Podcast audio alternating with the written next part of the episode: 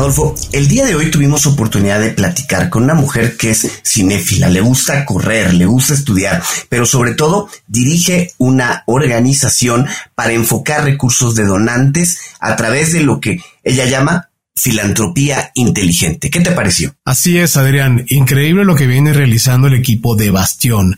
Así se llama la ONG que dirige y que cofundó Cecilia Ner, esta venezolana que está preocupada porque la filantropía se convierta realmente en una forma de cultura y, lo más importante, tener la transparencia, tener la tranquilidad de que la donación que realizas realmente está llegando a su objetivo final. No se lo pueden perder aquí en Cuentos Corporativos. Hola, has venido a escuchar nuestras historias, ¿verdad? Entonces, bienvenido a Cuentos Corporativos, el podcast donde Adolfo Álvarez y Adrián Palomares hacen de juglares y nos traen relatos acerca del mundo de las empresas y de sus protagonistas. Prepárate escuchar interesantes historias acerca del management, startups, compañías exitosas y fracasos empresariales. Pon a tono tus oídos y disfruta de este nuevo capítulo de Cuentos Corporativos. Y como todo cuento, este también empieza con un había una vez. Que lo disfrutes. Adrián, creo que si algo queda claro en cuentos corporativos es que somos fanáticos de los emprendimientos sociales. Y me parece que la razón es porque estos van más allá de una visión romántica. Son organizaciones lideradas por personas que de manera pragmática buscan cambiar el status quo procurando ofrecer oportunidades a los grupos sociales menos favorecidos. ¿Qué opinas? Así es, Adolfo, pero me parece que hasta ahora no habíamos tenido la oportunidad de contar con una organización que se dedique a canalizar inversiones en proyectos sociales, algo así como un venture capital de los proyectos sociales, ¿no? Es decir, yo soy un inversionista, tengo recursos que eh, poner en algún lugar, pero necesito que me presenten claramente un portafolio de proyectos y el impacto social y económico que van a generar, el nivel de riesgo que pueden tener, pues sí, un, un venture capital de emprendimientos sociales. Es como, como un broker financiero que, que está buscando la inversión social. En efecto, es lo que también llaman Smart Philanthropy o filantropía inteligente. Y hoy vamos a hablar con una organización que se asocia con otras organizaciones y donantes privados para apoyar a la educación como la piedra angular del desarrollo social y el crecimiento personal. Pero dejemos que sea una de sus cofundadoras que nos cuente cómo lo realizan. Y para hacerlo, comenzaremos este episodio diciendo como siempre las palabras mágicas. Había una vez una joven caraqueña que desde muy pequeña sintió que la comunicación era parte de su vocación. Poco a poco fue profundizando su experiencia profesional y decidió complementar su carrera con un MBA del IESA en Venezuela, una maestría en gestión de organizaciones sin fines de lucro de la Universidad La Salle de Argentina y una maestría en publicaciones de la Universidad de Plymouth en el Reino Unido. Pero nuestra invitada quería seguir ampliando su mundo. ¿Y qué mejor que dedicar sus 20 años de vida profesional que viviendo y trabajando en 10 países y ocupando cargos en todos los sectores, público, privado y sin fines de lucro? Cesal, se trata de Cecilia Neher, cofundadora y directora ejecutivo de Bastión, una ONG fundada en el año 2016 que apoya a las organizaciones que promueven el acceso a la educación en un entorno adecuado para el aprendizaje en América Latina. Bastión se asocia con financistas y organizaciones locales sin fines de lucro para identificar, diseñar, implementar y monitorear proyectos de alto impacto.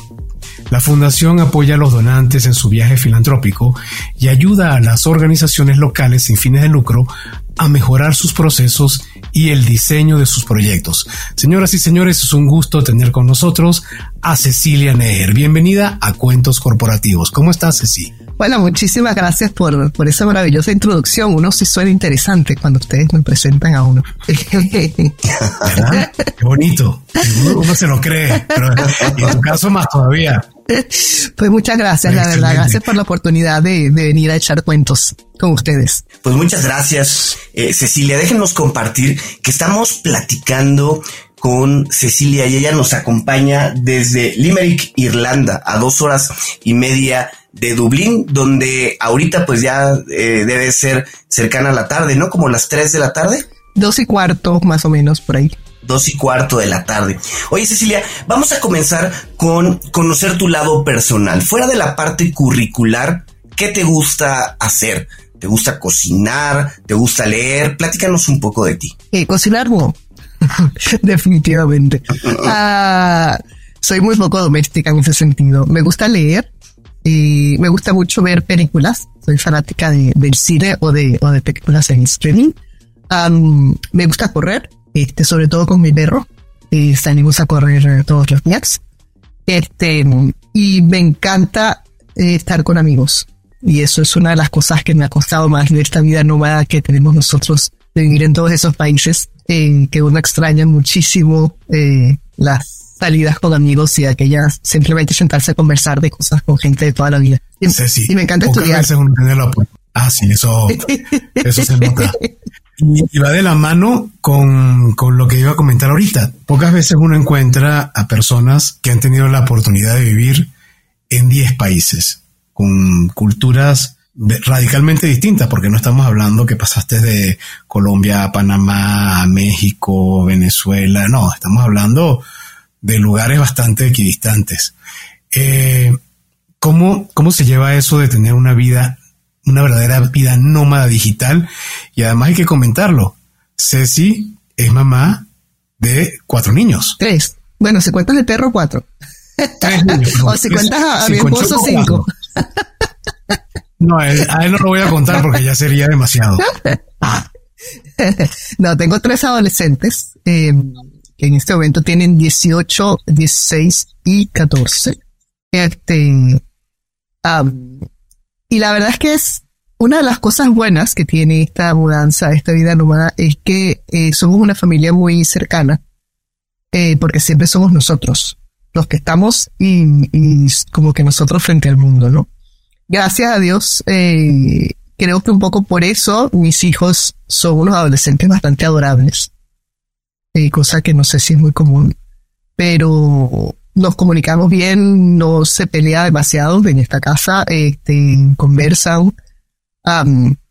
y creo que eso tiene que ver con esa, con esa cercanía que nos obliga a, a, que somos nosotros cinco y cada vez que llegamos a un nuevo país, pues hay que empezar a hacer relaciones y a buscar gente y a buscar amigos la verdad es que para mí es interesantísimo porque, como dices tú, son países muy distintos.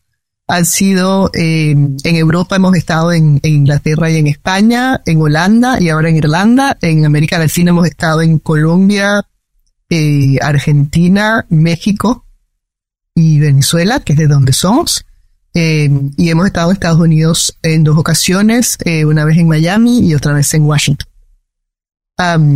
Y, y yo creo que la, la, la versatilidad, la, la, resiliencia que te da eh, mudarte y tener que vivir en un lugar con una cultura tan diferente y teniendo que hacer amigos y creándote un círculo cada vez que te mueves es un aprendizaje, por lo menos para mis hijos, que creo que lo van a apreciar mucho eh, cuando crezcan. Hoy en día no lo aprecian tanto. Eh, pero, pero creo que para ellos es una experiencia importante.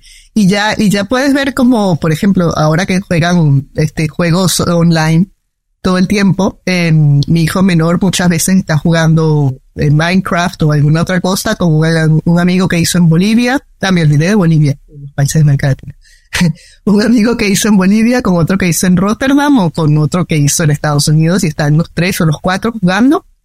Eh, él es el, como que el, lazo en común y, y, para mí eso no tiene, no, no tiene precio, eso es invalorable, tener esa, esa red de, de amigos por el mundo.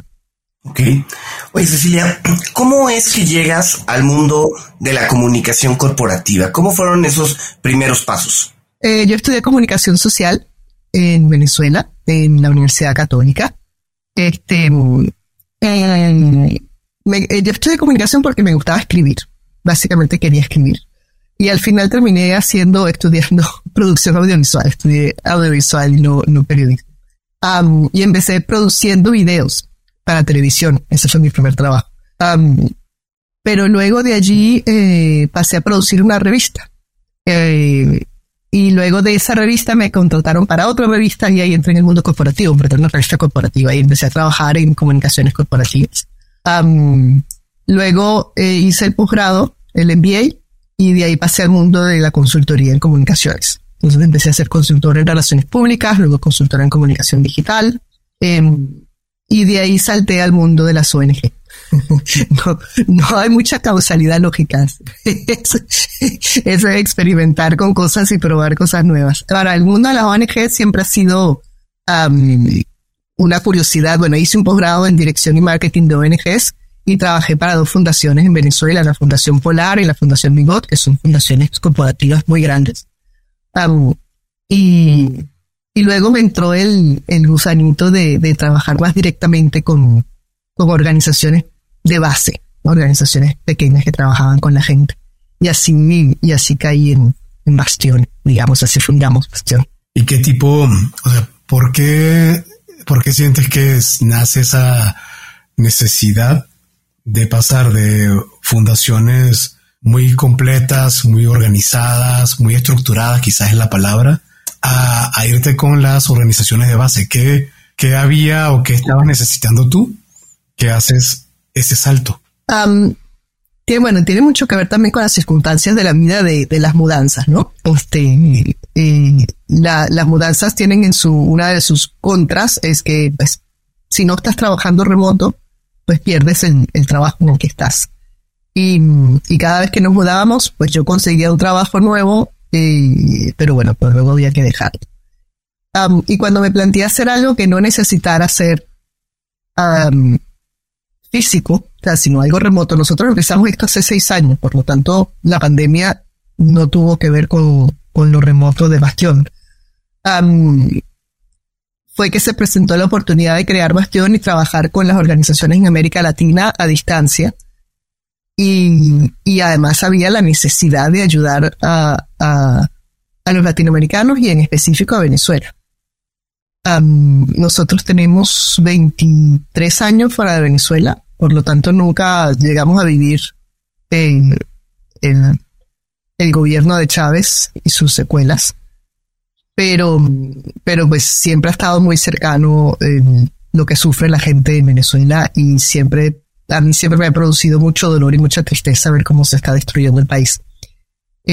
Entonces esa, esa situación llevó a que, a que empezáramos a pensar en cómo podíamos ayudar a los venezolanos. Y luego, eh, luego entonces eh, siguió a los venezolanos migrantes. Por lo tanto, entonces la ayuda en Venezuela empezó a hacerse también a los países que estaban recibiendo a los venezolanos. Y luego entonces de ahí llegó más, también empezamos a hacer programas en los países no necesariamente relacionados con venezolanos. Pero fue más una necesidad de, de, de ayudar a Venezuela este, y sentir que, que, bueno, que uno podía poner un granito de arena para ayudar a, tanto sufrimiento absurdo que existe en Venezuela. Oye, Cecilia, eh, tú eres, eh, entiendo, tú eres cofundadora de Evasión. Platícanos un poco de tus otros cofundadores, cómo los conoces, cómo se da ese proyecto en común donde de pronto dicen hagamos una fundación. ¿Cómo fue esa, eh, cómo comenzó ese, esa gestión, ese nacimiento de Bastión?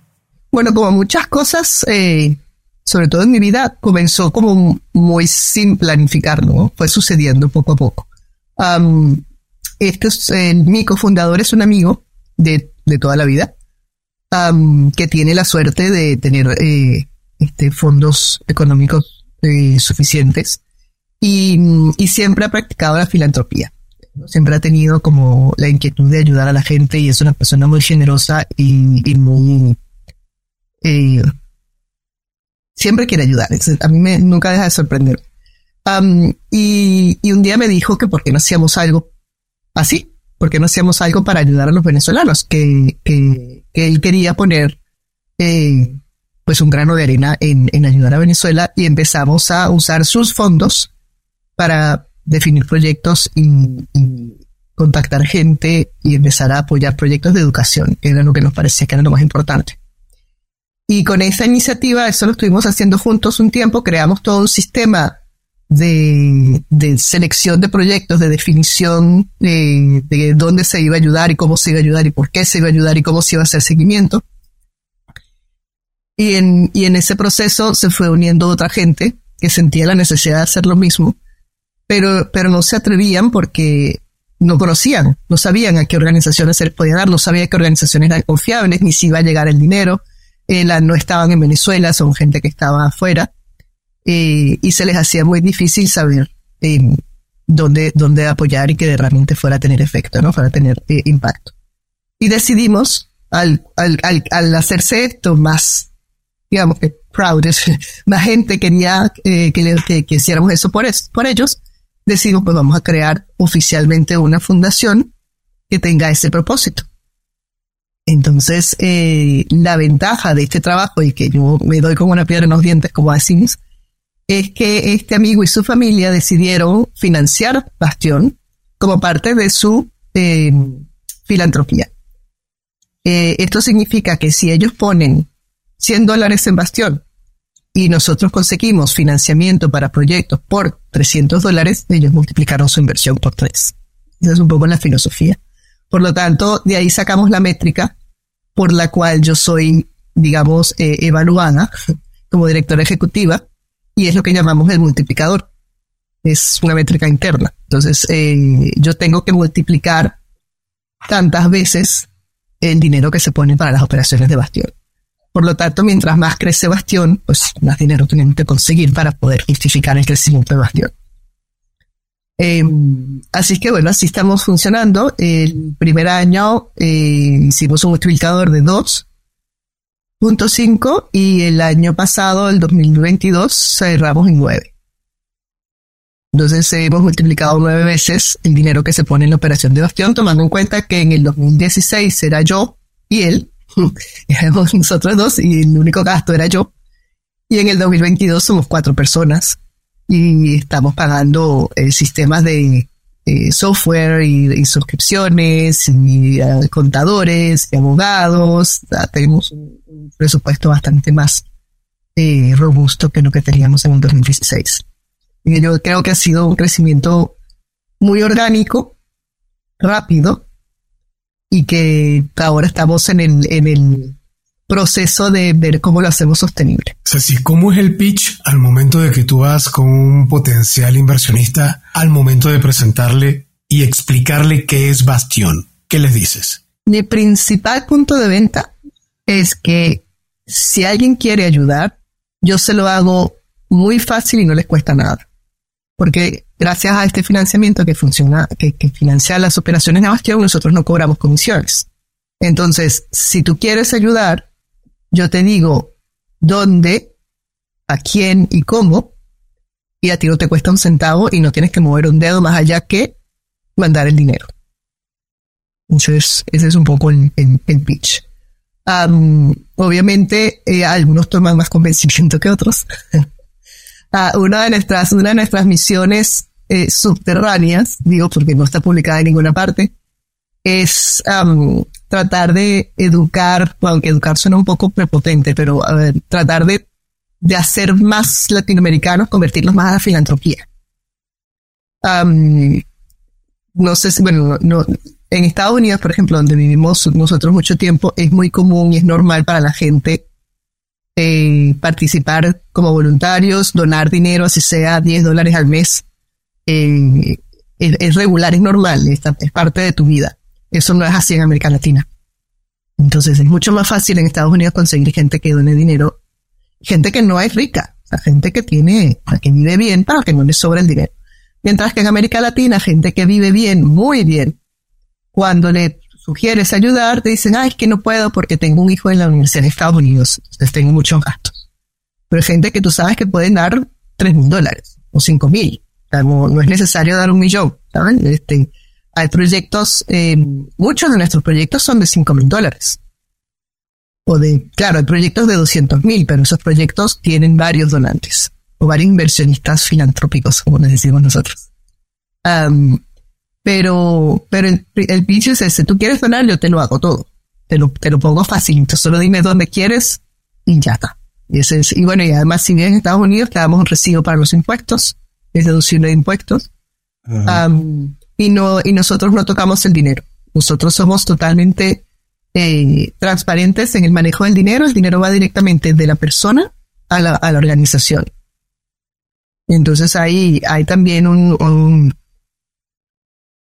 un nivel de, de, de confianza, digamos, que yo quiero transmitir de que nosotros ni nos aprovechamos de la situación ni, ni, este, ni ganamos nada con esto. Nuestro interés eh, real es ayudar a la gente que recibe la, eh, los servicios de las organizaciones.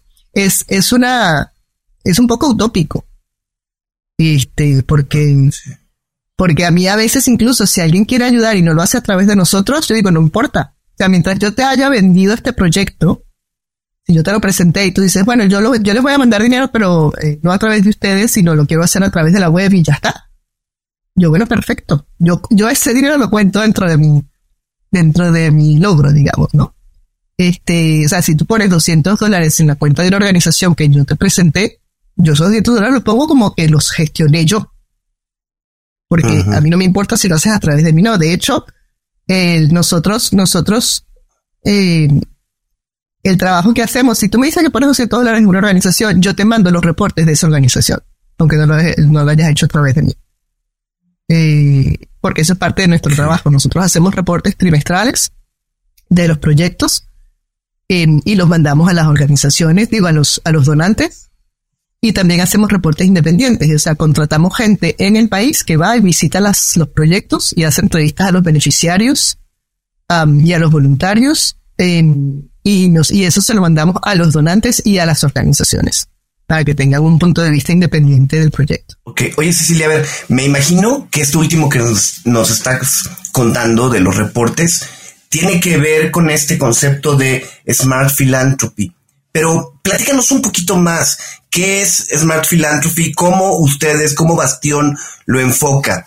Eh, ¿qué- ¿A qué se refieren? ¿Qué es, eh, qué es esto? El, nuestro concepto de Smart Philanthropy es, consiste en que, a pesar de que es una donación y que es un proyecto social, nosotros lo manejamos como si fuera un, un proyecto de negocios. ¿Qué quiere decir esto? Que nos aseguramos de que cada proyecto tenga objetivos medibles y verificables, que tenga unas métricas y unos targets, unos, objetivos para esas métricas, y que se va a ir cumpliendo a medida que va avanzando el proyecto.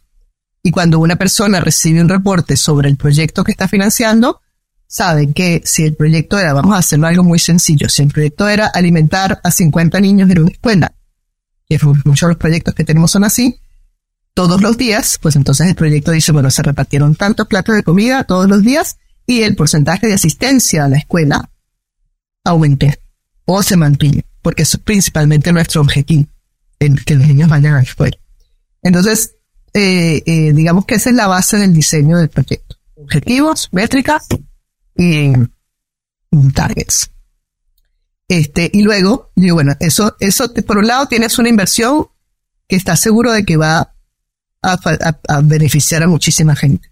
Por otro lado, tienes reportes que son este, periódicos y, además, además cada reporte trae un resumen ejecutivo que hacemos nosotros para para el donante. Además, tienes reportes independientes que te dan una visión distinta del proyecto. Y además no te cuesta dinero. Este, eso, eso es el modelo que nosotros ofrecemos como, como Smart Philanthropy. Ok, oye, a ver Cecilia, del lado del inversor, por llamarlo de alguna manera, o del donante, suena muy interesante, porque le va a dar seguimiento, porque está cercano, incluso yo creo que ese tipo de comunicación ayuda a que haga la segunda donación, a que se mantenga cerca.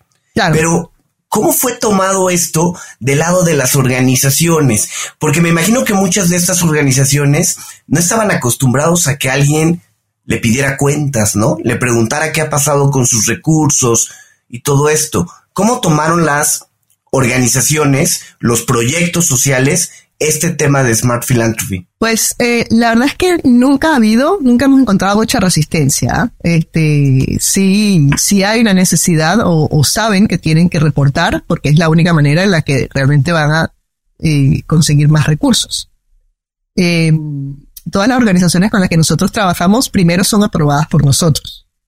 Entonces nosotros hacemos un proceso de aprobación bastante extenso, nos tardamos como dos meses eh, en aprobar una organización porque no solo analizamos sus estados financieros, analizamos su estructura corporativa, digamos, su estructura eh, de, bueno, de sus procesos, eh, entrevistamos a gente, entrevistamos a los directores, entrevistamos a gente que trabaja en la organización, entrevistamos a beneficiarios.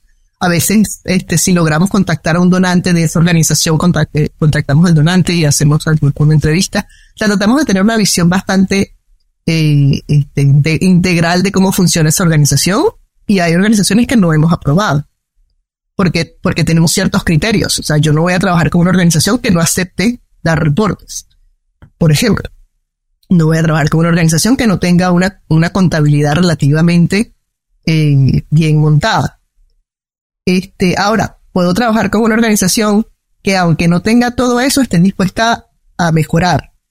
Porque parte de nuestro objetivo también es ayudar a las organizaciones a crecer, para que sean más, eh, eh, digamos, para que atraigan más inversionistas. Entonces, parte de lo que nosotros hacemos también es trabajar con las organizaciones para que si no tienen un sistema de este, reportes eh, contables muy confiable, pues entonces trabajamos con ellos para que lo mejore. Si no tienen una estructura corporativa que funcione bien, pues trabajamos con ellos también para eso. O sea, tenemos, dedicamos parte de nuestro tiempo a que las organizaciones tengan eh, una mejor, un mejor funcionamiento, digamos. Entonces, eh, por ahí ya sabemos que todas las organizaciones con las que trabajamos están dispuestas a, dar esos reportes.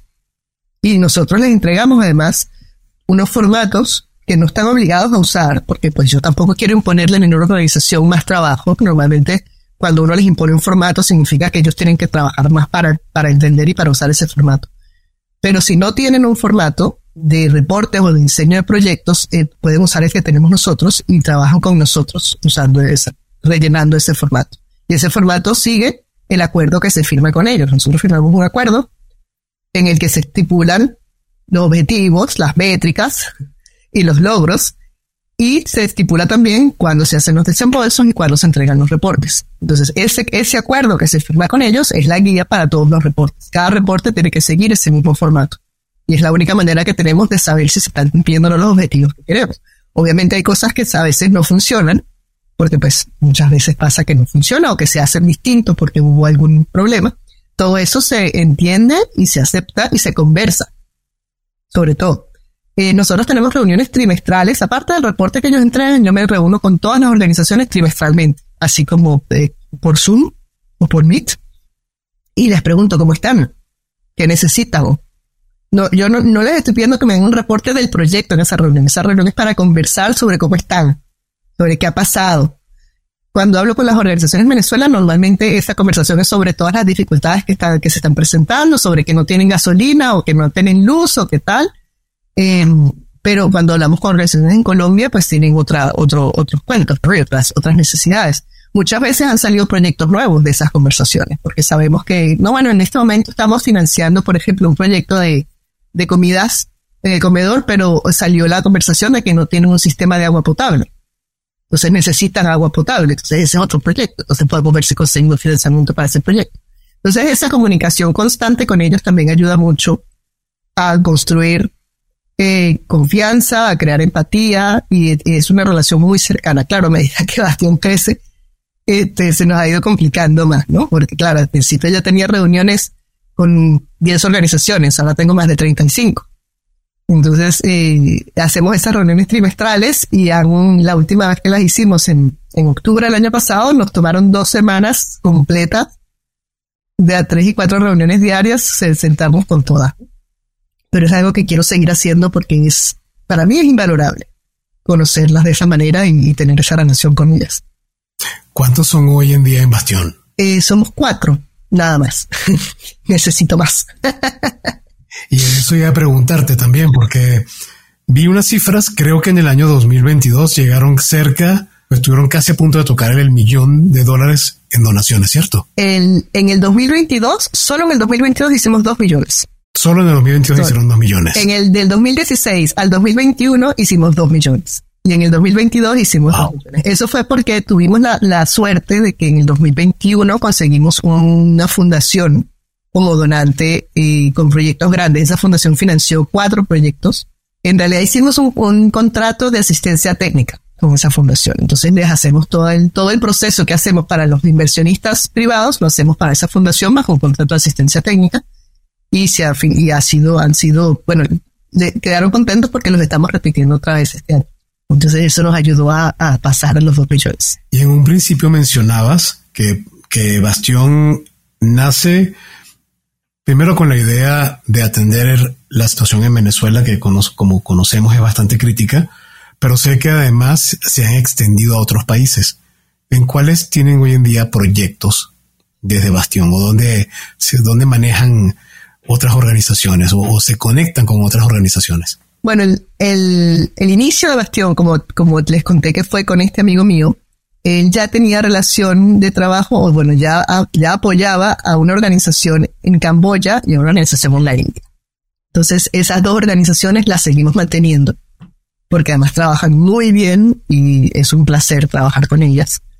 Eh, pero el enfoque de Bastión en este momento, y digo en este momento porque es, es, es la, la idea es seguir, eh, es aumentar el alcance geográfico, pero bueno, poco a poco. En este momento es América Latina. Entonces, como Venezuela fue el inicio, y de Venezuela salimos hacia Colombia, México, perdón, Colombia y Brasil fueron los primeros dos que hicimos con migrantes venezolanos.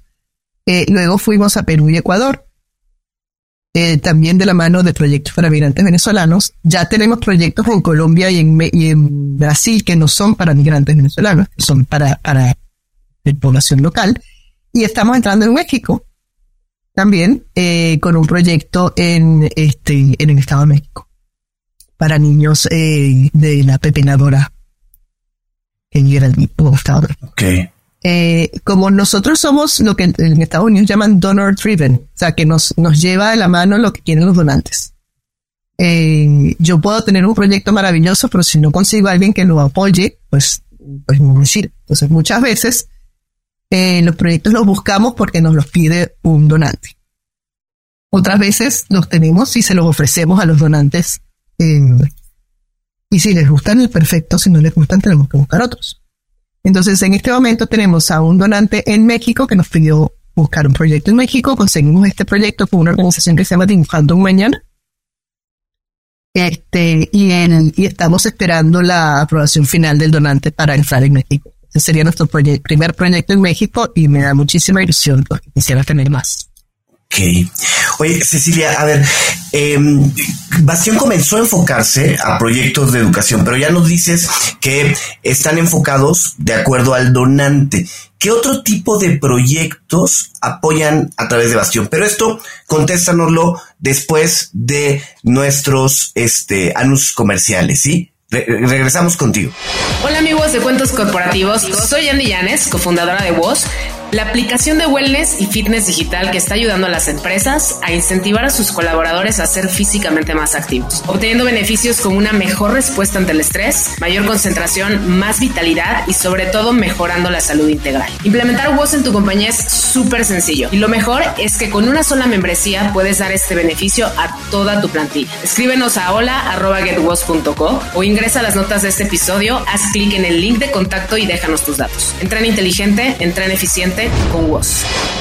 Te, decía Cecilia, a ver, Bastión comenzó con proyectos enfocados en la educación, pero ahora que los donantes los han llevado a otro tipo de iniciativas, eh, ¿qué tipo de proyectos están apoyando? Bueno, tenemos que empezar por decir que eh, nosotros apoyamos el acceso a la educación, así que eso y esa y esa ese uso del lenguaje tiene tiene una razón de ser porque el acceso a la educación implica que todo lo que ayude a que un niño estudie entra dentro de nuestro objetivo. Eso es salud, porque el niño tiene que tener salud para poder estudiar. Eso implica nutrición, porque pues si no come, no, no, no se desarrolla y no aprende. Eso puede ser transporte para el colegio. Eso puede ser seguridad ciudadana para que los niños puedan estar a salvo, o sea, puedan ir al colegio en, un ambiente seguro. Eso también incluye eh, proyectos de mujeres, eh, de empoderamiento de mujeres no me gusta mucho esa frase, pero no he encontrado algo que te ayude a decirlo más rápido. eso también eh, puede ser proyectos de formación de maestros, específicamente, obviamente. Entonces, bueno, hay, hay, una, hay, un, hay un abanico de proyectos muy amplio. Ahora, por ejemplo, en los proyectos de migración que van de la mano de la fundación que, con la que tenemos el contrato de asistencia técnica son específicamente de salud. Entonces, hemos, hemos incursionado en el tema de salud muchas eh, sobre todo a las mujeres embarazadas y lactantes, este, en esa área. Eh, cuando, un, cuando un donante llega con una organización bajo el brazo, como me pasó el año pasado, que llegaron con una fundación que hace escalada, eh, que querían, eh, eh, pues eso, eso al principio nos pareció que no entraba en el tema de educación, pero luego nos dimos cuenta de que los proyectos que hace esta fundación para niños de Mérida, Venezuela, son proyectos que lo que hacen es eh, este, formarlos en valores de trabajo en equipo, de respeto, de confianza, eh, de, de, independencia. Y eso nos pareció súper valioso y eso lo, estamos apoyando ahora. Tratamos de que cada proyecto eh, lo, lo, lo dirijamos hacia educación, como por ejemplo los proyectos de nutrición que mencionó antes, que mencioné antes, el objetivo no es repartir platos de comida, sino que los niños vayan a la escuela. Entonces, la métrica es la asistencia al colegio, no cuántos platos de comida se reparten. Pero si tenemos una solicitud específica como esta de, salud, también la hacemos. No, no, no, no, lo rechazamos simplemente porque no sea directamente relacionado con educación pero nuestro fuerte es educación. para, para poder conseguir las organizaciones de salud para, para, este contrato de asistencia técnica, pues tuve que dedicar muchísimo más tiempo y más esfuerzo en conseguir esas organizaciones porque no era el área donde yo conozco. Tú me dices que te busco una organización que tenga que ver con educación en América Latina y seguramente tengo alguna ya eh, en portafolio o tengo alguna ya en la mente que puedo, que puedo buscar. ¿Sabes? Tú comentabas hace rato, Cecilia, que de la parte que ha sido quizás difícil para Bastión es lograr que se genere esa empatía o esa cultura de donación o de filantropía en América Latina. Eh, y creo que una de las razones, voy a hablar del caso de México, que quizás es el que conozco más cercano en los últimos años, te encuentras con comunidades que son muy empáticas y muy solidarias al momento de que se presenta sobre todo una tragedia. Y México es bien conocido, lamentándolo mucho, por tragedias que tienen que ver con sismos. Pero cada vez que en México hay un sismo, eh, no deja de sorprender el interés de las personas en colaborar. Pero también es conocido la preocupación de las personas por saber que la colaboración va a llegar a quien realmente la necesita. Esa me imagino que debe ser, sobre todo, no conozco casos como en, la parte asiática o en Europa, pero estoy seguro que en América Latina, desde México hasta Argentina, se presenta el mismo panorama. ¿Cómo están haciendo ustedes para cambiar el mindset o ayudar a, a entender el paso que se está haciendo para que las personas tengan la tranquilidad, más allá de los reportes, que evidentemente da una gran tranquilidad. ¿Qué, otro, otra actividad tienen que mm, dar constantemente para que se sienta que sí es efectivo lo que están realizando. Bueno, eso es, eso es un tema en América Latina porque lamentablemente eh, pues no siempre los recursos llegan a donde tienen que llegar, no siempre se usan para lo que se tienen que usar. Eso lo, lo, sabemos eh, muchas veces por experiencia propia. Esa es una de las cosas por lo que yo digo que en Bastión nuestra moneda de cambio es la confianza. porque lo que yo le ofrezco a los inversionistas, lo que nosotros le ofrecemos a los inversionistas es la confianza de que su dinero, de que sus fondos, su contribución va a lograr, va a llegar a donde tiene que llegar y va a lograr lo que tiene que lograr. y eso, eh, los reportes tienen mucho poder, obviamente, son muy importantes, pero por eso específicamente es que hacemos dos cosas que, ya les he mencionado. Una, contratamos gente independiente que va a visitar los, proyectos. Entonces esa gente entrevista a los beneficiarios para saber realmente qué está pasando, si están recibiendo, qué están recibiendo y cómo los está afectando esa ayuda, si está realmente mejorando la vida o no. Y la otra son las reuniones cada tres meses con las organizaciones en las que hablamos con ellos y, los, y los conocemos. La otra, obviamente, son reportes financieros, eh, facturas. O nosotros pedimos, o sea, nosotros confiamos en las organizaciones porque las, porque las aprobamos y las necesitamos y las conocemos, pero obviamente también necesitamos que nos entreguen facturas de gasto, que nos entreguen este, pruebas de, de que se han hecho las cosas. Y, esa es la manera que tenemos para ir, para ir garantizando que las cosas se están haciendo bien. Visitas en el sitio, entrevistas con ellos y, y facturas. Cecilia, em, parecería que en todo este proceso Bastión está, eh, pues quizá un poco lejos del, del día a día, del campo donde, se, donde están las organizaciones, pero seguramente tienes muchas historias en, en, en las cuales algún proyecto financiado por Bastión le cambia la vida a alguien.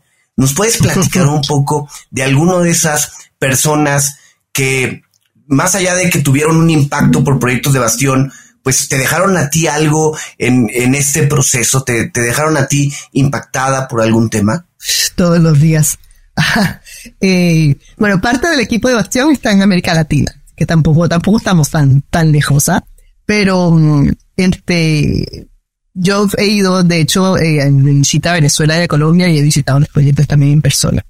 Ah, pero hay, hay miles de historias eh, que son súper conmovedoras y que, eh, que a veces uno no, no, se las puede ni creer. Por ejemplo, hay un proyecto que estamos financiando que se llama Estela, que es un proyecto de producción de y toallas sanitarias desechables, reusables. Son toallas de tela. Y el proyecto no es solo la producción, sino es todo una, un programa de educación de, sobre la higiene menstrual. Eso es un problema terrible en Venezuela, al que no se le da, bueno, ese problema es muy terrible en todo el mundo y no se le da mucha importancia. Pero en Venezuela las mujeres simplemente no pueden comprar toallas sanitarias porque no les alcanza el dinero, porque son muy caras, no es un, producto que van, a, que van a comprar en vez de comprar comida. Em, entonces, eh, el otro día eh, me mandaron un audio, la directora del proyecto me mandó un audio de una chica que contaba que ella antes de recibir las toallas sanitarias eh, reusables del, proyecto eh, y, de, aprender las cosas que aprendió en los talleres menstrual, ella usaba tela de saco, de bolsas, de cemento, porque era lo único a lo que tenía acceso. Y por supuesto, en infecciones. Yo casi que lloraba cuando escuchaba ese audio, porque ¿cómo se te ocurre que una niña tenga que llegar a ese extremo para poder protegerse mensualmente? Y es algo que uno, pues, se pone a pensar, ¿no? Eh, eso por un lado. Y bueno, y las personas que trabajan haciendo las toallas sanitarias eh, son unas heroínas de la comunidad. Eso es un ejemplo. Otro ejemplo fue un chico que y nosotros uno de los proyectos que hemos financiado durante los últimos cinco años son becas escolares um, universitarias para estudiar docencia en Venezuela. Es una especie de de de, uh, de Quijote. es una empresa quijotesca en Venezuela en este momento para estudiar eh, docencia. Pero estos chicos son chicos de bajos recursos que quieren ser maestros y que tienen interés y que tienen buenas notas y por eso son becados.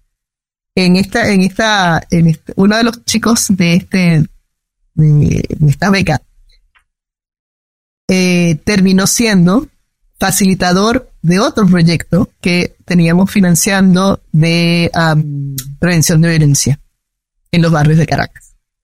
Entonces, este chico no solo estaba aprendiendo cómo ser maestro, eh, sino que además estaba formándose para ser líder comunitario y eh, manejar situaciones de violencia en su bar. Y eran dos proyectos separados que teníamos nosotros y el, chico era como que la, la perfecta simbiosis de los dos proyectos, ¿no? Y se complementaban perfectamente. Y eso me, causó muchísima emoción porque el muchacho decía que la, sus estudios de docencia le daba una ventaja y una, y, una cantidad de conocimientos impresionantes para poder hacer los talleres de, prevención de violencia. Eso me dio muchísima satisfacción. Luego están los niños que llegan desnutridos de 5 años llegan desnutridos al, al, al centro de recuperación nutricional que financiamos en, en Venezuela. Eh, y a los tres, cuatro meses ya los ves que tienen como que una canita más, de más saludable, pero, pero es, es eh, rompe el alma cuando uno ve las fotos y los, y los videos de los esos centros de recuperación nutricional en el interior de Venezuela. Eh, bueno, mamás desnutridas, niños desnutridos, es, es terrible. Y eso, y eso me llega todos los días. nosotros tenemos una comunicación constante con las organizaciones y nos llegan esos videos y esos testimoniales. y eso es una de las cosas más bonitas y más desgarradoras de este trabajo. Porque yo paso de un estado de, de emoción total cuando consigo a alguien que va a financiar un proyecto a un estado de depresión total cuando, cuando recibo toda la información del proyecto y veo lo que, lo que está pasando por, pero lo que están pasando los niños en, América Latina, especialmente en Venezuela. Eh, te podría contar muchos, muchas otras, muchas otras historias. Este, pero bueno, las, de, los docentes es, eh, los muchachos que están grabando la docencia eh, es una de las más bonitas porque para mí es admirable que, jóvenes de bajos recursos quieran estudiar docencia en Venezuela donde el sueldo de un docente es, es un chiste prácticamente. Y si alguien que está escuchando este episodio dice, yo quiero apoyar directamente a Bastión, ¿cuál es el ticket normalmente de inversión con el cual podría entrar? ¿O cuál es el promedio entre el mínimo y el máximo? Eh, nosotros, como te dije antes, tenemos proyectos eh, que empiezan en 5 mil dólares. Entonces, eh, en teoría, o sea, las, inversiones son empezando en 5 mil. Sin embargo, yo estoy clara en que hay mucha gente que puede empezar en mil o en 2000 y que podemos ir construyendo hacia 5 mil. Entonces, eh, yo no voy a rechazar a nadie que quiera hacer una, una donación. Si, si es un monto de menos de mil, generalmente lo dirijo hacia la, o sea, generalmente tengo una conversación de saber qué quieren apoyar y luego les sugiero alguna organización que haga lo que esa gente quiere apoyar. Y eso es, y, si es, y, ese, y si es una organización con la que yo tengo un proyecto, entonces después les mando los reportes. Y si es de 5.000 en adelante, entonces creamos un proyecto específico o tenemos unos ya en portafolio que podemos ofrecer.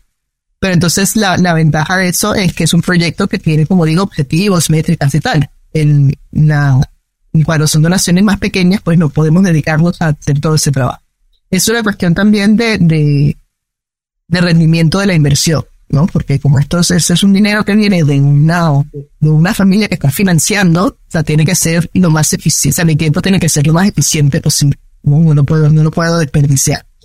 En desperdiciar no, porque no es desperdiciar, pero tengo que hacer lo que lo produzca más este financiamiento a cambio de eso. Entonces, de 5.000 en adelante es lo preferible y el promedio de nuestros proyectos son entre 15 mil y 20 mil. Son proyectos relativamente pequeños, no son proyectos de millones. Ahora, las becas de la, de la católica, por ejemplo, estudiar docencia un proyecto de 200 mil dólares al año. O sea, ese producto tiene varios financistas entre 30, 40, 50 este, que apoyan ese proyecto. Pero, por ejemplo, el proyecto de Estela, que es maravilloso, es un proyecto de 10 mil dólares. También es un proyecto tan, tan, tan grande. Eh, Hace dos días me llamó una amiga que quiere ayudar, que sí, que sí, creo que eso no puede dar mil. Perfecto. ¿A dónde, ¿A dónde lo quieres dar? Le mandé tres proyectos eh, por email. Le dije, mira, hasta estos tres que con mil, o sea, no, no, le voy a decir que, no le voy a decir que pongan mil en el proyecto de, las de las becas, porque es un proyecto de 250 mil, o sea, mil no hace mucha diferencia, pero le mando un proyecto que cuesta cinco mil o diez mil y que mil dólares hace mucha diferencia. Entonces, es, digamos, y ella lo hará y lo pondrá por, por la web o, o, le mandará un, un cheque a la organización y yo le mando los reportes. Oye, a ver, y me llama mucho la atención, siempre hacen esta labor personalizada de acompañar al donante para la selección del proyecto y proponerle, no manejan algo como crear una bolsa y decir, bueno, tú estás donando a una bolsa de proyectos de Bastión y Bastión decide dónde enfocarlo. Mm. No manejan esto, no sé cómo llamarlo, pero como un crowdfunding general. Sí, no, no, no, no. O sea, eh, hay mucha gente que hace eso, pero eso no es el, no es el modelo de Bastión. Por varias razones. Una es que eso significaría que nosotros recibimos el dinero y es política de Bastión no recibir el dinero. Este, Y por otro lado, pues eso significaría también que nosotros somos eh, responsables ante el, el IRS en Estados Unidos, porque Bastión es una organización registrada en Estados Unidos. Entonces, Bastión tendría que ser responsable ante las, las, las autoridades de Estados Unidos de esos proyectos, cosa que tampoco está dentro de nuestra eh, modelo de trabajo. O sea, nosotros estamos registrados además como una fundación operativa, no como una fundación. O sea, las fundaciones no operativas en Estados Unidos son las fundaciones que dan dinero. Las fundaciones operativas son las fundaciones que tienen proyectos. Entonces, nosotros, el proyecto de Bastión, es ayudar a las organizaciones locales en América Latina. Y parte de, las ayudamos consiguiéndole fondos y ayudándolas a hacer mejor o a mejorar sus procesos. Entonces, no está dentro de nuestra definición hacer, eh, distribuir fondos. Y Cecilia, ¿cuál es tu sueño? De aquí a 10 años, ¿dónde ves tú a Bastión? Pues mira, me agarra justamente, estamos en, el punto de hacer el nuevo plan estratégico de Bastión. este, que el que tenemos ahora se termina en el 2023 y ya estamos trabajando en el plan estratégico en el 2024 en adelante. hay dos cosas que queremos hacer y que espero que dentro de 10 años estén muy bien establecidos y, seamos, por lo menos, si no líderes, eh, líderes en América Latina por ley. queremos hacer dos cosas. Queremos crear una, o sea, fortalecer el área de capacity building o de, de, formación de capacidades en las organizaciones. O sea, queremos tener algo muy estructurado. En este momento es algo que hacemos a medida que se va necesitando pero queremos crear una serie de cursos y de talleres para las organizaciones para ayudarlas en temas específicos. Eso es algo que, queremos desarrollar. Y el segundo punto que queremos desarrollar es una, un área de inversión, de impacto.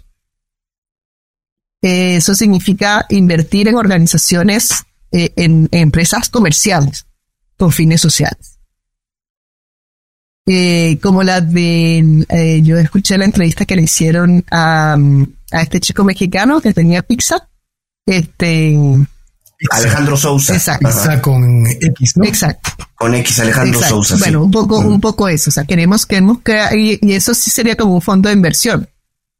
Para eso tenemos que definir una nueva estructura. Entonces, la idea es, es, es crear un fondo de, de inversión de impacto de Bastión en donde eh, juntemos fondos para financiar empresas sociales, pero comerciales porque creemos que ese es el, ese es el futuro, me parece que, el futuro, obviamente la, la ayuda humanitaria lamentablemente nunca va a dejar de, de, existir la necesidad de ayuda humanitaria y la ayuda humanitaria no puede ser una empresa comercial. Eh, pero a medida que vayamos creando más eh, empresas comerciales que creen beneficios, pero que ayuden a la gente, eso va dinamizando pues ya el entorno social y eso es un poco lo que queremos hacer. Entonces, en 10 años quiero que Bastión sea una organización, por lo menos quiero haber crecido tres veces, de tener tres veces el, tamaño que tenemos ahora, haber, eh, haber cubierto ya toda América Latina en proyectos eh, y tener y tener desarrollado mi área de, de capacitación y de inversión social. Sí. Okay. Pues te deseamos todo lo, lo, mejor, Cecilia, para este reto para los próximos años. Y bueno, entramos a una parte de cuentos corporativos un poco más personal. ¿Te gustan los cuentos? Sí, me gustan los cuentos. Eh, me gusta echarlos, me gusta leerlos. ok. Eh, Oye, ¿tienes algún cuento favorito? Mira, a ver, yo te puedo hablar como de varios distintos cuentos en mi vida, porque por un lado, yo crecí en una familia donde no había televisión por decisión paterna, porque eso este, embrutecía eh, eh, la mente, como decía mi padre. Por lo tanto, yo crecí leyendo lo que me cayera en las manos. y, y, una de las primeras cosas que leí y que me enamoré fueron los cuentos grotescos de José Rafael Pocaterra, es un escritor venezolano. Son unos cuentos muy grotescos, pero son maravillosos. Em, y eso fue, eso hasta hoy en día siguen siendo, siguen siendo, todavía los tienen en biblioteca. Este, pero eso implicó también que leí cosas como, eh, leía mucho lo que encontrara, leía Agatha Christie, muchísimo, leía, leía James Michener, la historia de Hawái, Londres. Mientras más grueso el libro, más gustaba, porque pues más tiempo tenía para, para leer. hoy en día, después de haber tenido tres hijos en tres años, pasé prácticamente 10 años leyendo cuentos en la noche antes de dormir. Y soy, y, mis cuentos preferidos de esa época, muchos eran de Karen, no sé si conocen Karen, Karen es una editorial de libros infantiles venezolana, que es una absoluta maravilla y que ya ahora tiene oficinas en Barcelona y en, en este, las ediciones de libros de Karen son una belleza. También soy editora de libros, por lo tanto, para mí un libro, para es importantísimo el cómo está hecho el libro. Yo amo una imprenta y amo un eso es muy importante. Y los libros de niños son todos así maravillosos.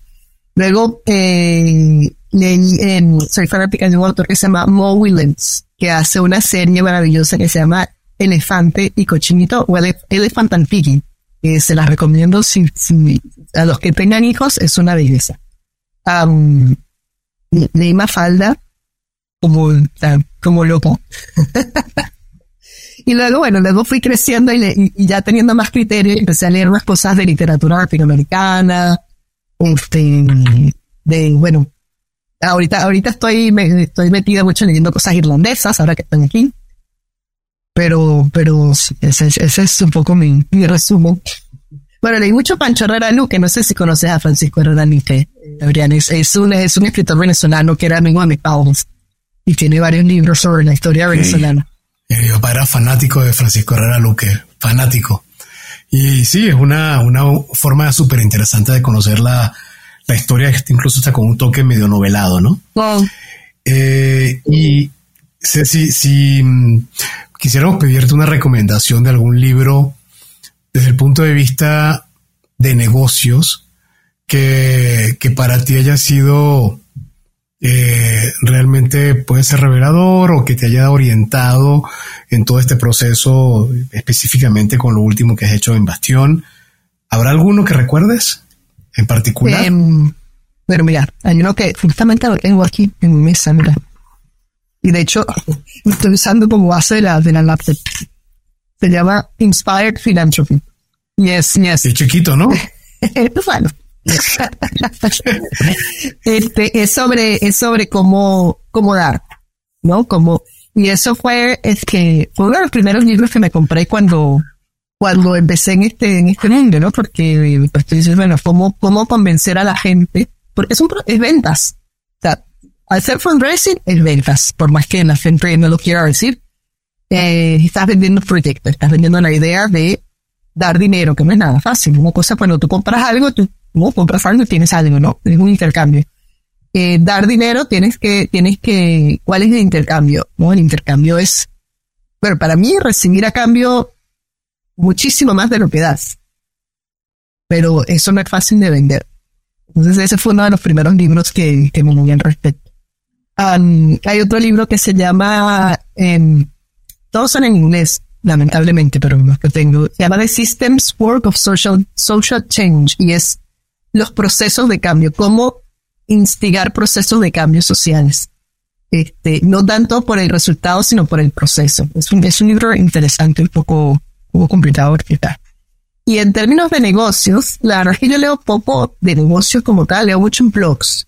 Me gusta mucho leer blogs, pero hay un libro que estoy leyendo ahorita que tengo en mi mesa de noche, que es el de Atomic Habits de James Clear. Hábitos atómicos. Ah. Eh, y bueno, es por eso la, necesidad que uno tiene de, de, mejorar y de crear, de crear hábitos sanos. pues lo estoy leyendo ahora para ver, a ver qué hago con mi vida. ok. Oye, y bueno, ¿alguna aplicación móvil o gadget tecnológico que uses, ya sea en lo personal o en lo profesional? Pues muchas. Eh, gadget, te digo, una, la última cosa que, que, que, que amo son unos audífonos cocleares. No sé si saben qué son. En, estos aquí. No. Que se ponen y, el mm. sonido entra por el hueso de acá. Y son mi, y son mi, eh, lo uso todos los días cuando salgo a correr o cuando salgo a caminar. Y con eso tengo la otra app que son, son como un par que se llama Couch to 5K, que es para empezar a correr. Couch to 5K es del sofá a los 5 kilómetros. Y es una aplicación que te va llevando a cómo ir trotando, a cómo ir corriendo, o trotando cada vez más. Y cuando completas los 5 kilómetros, entonces ahora la siguiente es de 5 kilómetros a 10 kilómetros. Y esa es la que se ido. Entonces ese es mi, todos los días uso en, la, aplicación de correr con, con mis audífonos. Eso es en la, en, la, en la vida personal. En el trabajo, ¿qué te puedo decir? Mis aplicaciones diarias son, como todo en inglés, en Bastion, que es, una organización eh, eh, registrada en Estados Unidos, pues escribo con Grammarly, con DeepL y con Quillbot. Son mis tres aplicaciones eh, que están constantemente abiertas en mi, en mi computadora, además de Salesforce, que es la, la CRM que usamos para, para Bastión. mi, mi, aplicación de podcast, que se llama Overcast, que escucho podcast también cuando, cuando salgo. por ahí. Y bueno, dos o tres empresarios o también filántropos latinoamericanos que tú invitarías a, a seguirlos por lo que están realizando, por la labor que han ejecutado? Pues la verdad es que cuando, cuando pensé en, en empresarios latinoamericanos que recomendar, yo, yo necesito recomendar esa a mis empresarios sociales. Em, este, en el grupo de organizaciones que tenemos hay una gente maravillosa. Eh, por ejemplo, está eh, una, una chica que se llama Peggy Rivas, que tiene una asociación de mujeres emprendedoras que hace formación de mujeres emprendedoras. Tenemos cinco años financiándolas y soy una maravilla de, organización. Tenemos a una persona que se llama Carolina eh, Oteiza, que tiene los, los centros de recuperación nutricional en Venezuela y también el proyecto Estela, y es una persona que crea proyectos como, ¿sabes? Como hombres, ¿no? Todos los días se le ocurre algo nuevo y los, y los, y los, los hace y les lleva a, la realidad. Ella, Estela, salió de la necesidad que vieron en, el, en la comunidad y en seis meses estaba montado ese proyecto con un piloto hecho en España, eh, con, con telas eh, sacadas de, de donde no había para hacerlos las toallas sanitarias. Es impresionante. Está una chica que se llama Lana Lovera, que vive en Colombia y que tiene una organización para eh, eh, hacer que los niños se queden en la escuela. Es maravillosa. Y una persona con la que no trabajo, pero que soñaría con trabajar, se llama Alejandro Marius, que tiene una empresa que se llama Trabajo y Persona. Y es una organización de oficios, de, enseñar oficios, pero no solo enseñar oficios, sino crear empresas a raíz de esos oficios. Alejandro un trabajo súper superior en América Latina. es venezolano, pero tiene, tiene su distinción en América Latina. Ok. Oye, eh, Cecilia, a ver, si alguien después de escuchar este episodio quiere seguir con la conversación, quiere contactarte a ti o a Bastión, ¿qué debe hacer? ¿Cuál es el medio? Eh, nosotros tenemos una web que es bastion.life, eh, que tiene que ver un poco con que nosotros consideramos que la filantropía es una manera de vida. Y cuando descubrí que .life era una, este, un dominio, pues inmediatamente Bastion se convirtió en Bastion.life.